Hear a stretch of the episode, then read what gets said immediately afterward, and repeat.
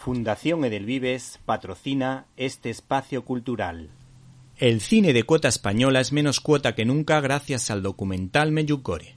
¿Qué poderío debe tener la Virgen para que el periódico Marca se haya fijado en este documental Meyugore, de un hecho que ha cambiado la vida en el mejor de los sentidos de miles de personas en todo el mundo transmitiendo esperanza. El caso es que el periodista Jesús García, autor de exitosos libros, con la ayuda de Borja Martínez Echevarría, ha sacado a la palestra un documental que puede transformar nuestra vida en el mejor de los sentidos. Estos periodistas barra cineastas han rodado un documental en formato clásico que sobre todo destaca no en la forma, que está bien lógicamente, sino en el fondo constando de dos partes bien diferenciadas.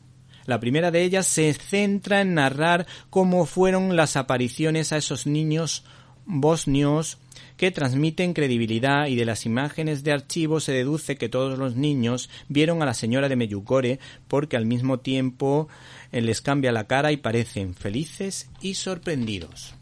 Como las apariciones ocurrieron en la época del comunismo yugoslavo, los niños sufrieron interrogatorios y, a pesar de las amenazas, ni cambiaron su testimonio ni los policías encontraron contradicciones en sus declaraciones. Sin embargo, el testimonio más impactante es el de la doctora que los examinó que comprobó que estaban perfectamente sanos y que se dio cuenta de que estos niños decían la verdad, e incluso ella sintió a la Virgen María aunque sin verla, y de su ateísmo pasó a ser una cristiana practicante.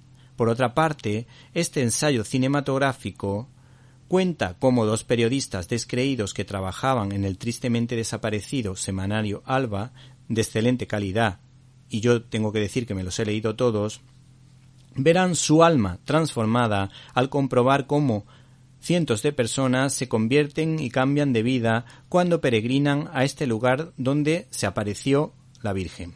Y que hay que decir que todavía se aparece en fechas señaladas. Algunos de esos videntes que cumplen la misión que la Virgen les encomendó, de rezar por determinado tipo de personas, como por ejemplo los jóvenes, los enfermos, puntos suspensivos. Y se apuntan, por otra parte, aunque nadie lo sabe, las diez gracias, los diez misterios que la Virgen nos tiene reservados. Por cierto, la segunda parte del documental está cargado de testimonios sorprendentes que hablan del poder de Dios y de la Virgen.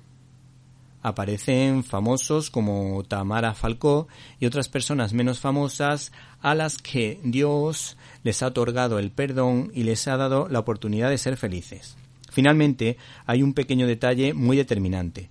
Un ovillo de lana tendrá mucho que decir en un documental con un mensaje que nos invita a ser felices siguiendo a Jesucristo y acompañados de la comprensión y la ternura de la Virgen María.